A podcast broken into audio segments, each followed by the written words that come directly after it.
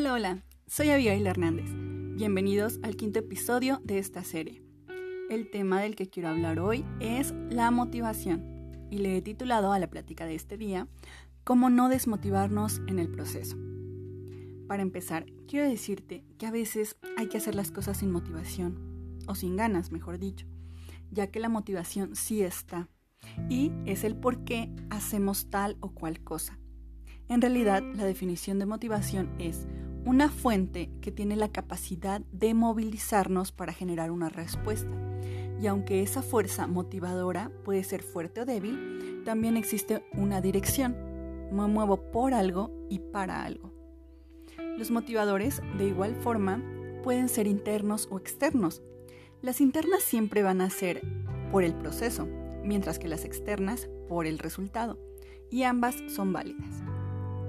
Es importante saber que la motivación y la emoción son aprendidas mediante la experiencia, así como muchas otras cosas más. Por eso hay que descubrirlas y cambiarlas de ser necesario. La verdad es que siempre vamos a tener altas y bajas. Así es la vida, y mientras vivamos estamos bajo un continuo subir y bajar, y es normal, es parte de pero hay ocasiones en las que necesitamos sentirnos más motivados, ya sea para hacer ejercicio, para mantener la dieta, para terminar algo que comenzamos o a veces incluso, y en el peor de los casos, simplemente para seguir viviendo. A mí me ha pasado, quizá a usted le ha pasado. Y de ahí muchas veces se deriva la frustración de no poder lograrlo, de seguir intentando y fracasar.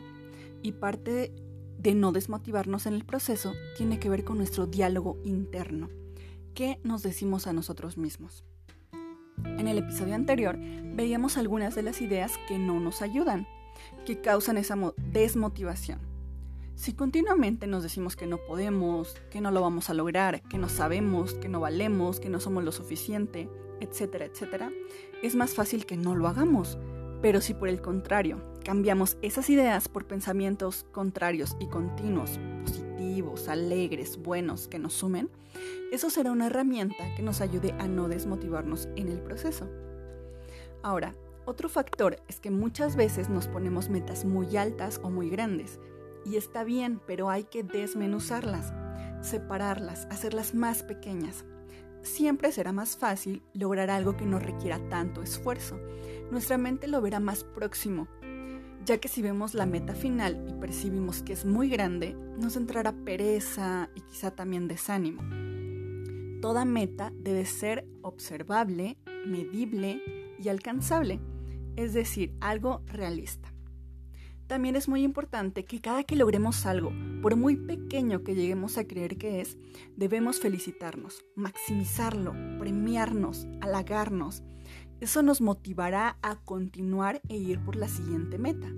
Cada paso, aunque sea chiquito, nos acercará más a nuestra meta final y hay que reconocerlo. Yo creo que por algo empezamos a hacer las cosas. Siempre hay motivadores a nuestro alrededor, pero también hay que reforzarlos.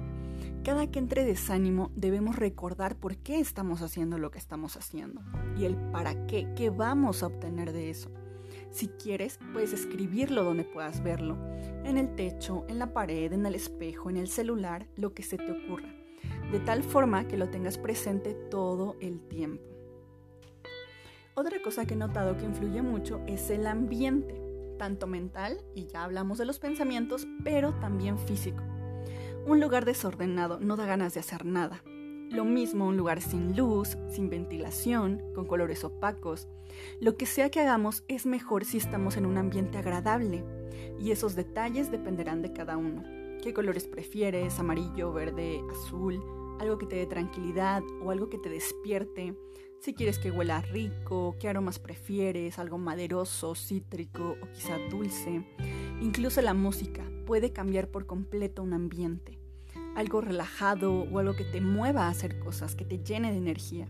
Depende lo que tú quieras provocar y también de tus posibilidades, pero las opciones son infinitas. Quizás solo necesitas tener alguna plantita cerca o abrir las ventanas, cambiar las cortinas, ordenar un poco, no sé. Las personas con las que te rodeas también es otro tema. Te motivan, te inspiran, te retan o te hacen sentir mal o quizá menos. o que no puedes, que no vales, eso te roba mucha energía, te desmotiva. Hay que rodearse de personas que nos ayuden a alcanzar nuestros objetivos y ser también ese amigo que motiva, esa madre, padre, hermano, maestro que inspira. Si no tienes personas hacia tu alrededor, sé tú esa persona. Busca cambiar de ambientes, socializa con otro tipo de personas, sal de tu misma zona de, de siempre. Atrévete a ser diferente y verás que cuando empiezas a cambiar tú, todo lo demás también empieza a cambiar. Otro punto interesante puede ser prestar atención a esas cosas que nos motivan. ¿Qué siento y qué hago cuando Así sabremos al reconocerlos cómo utilizarlos para nuestro beneficio. Espero que estas recomendaciones te ayuden y también espero encontrarte en el siguiente episodio. Hasta la próxima.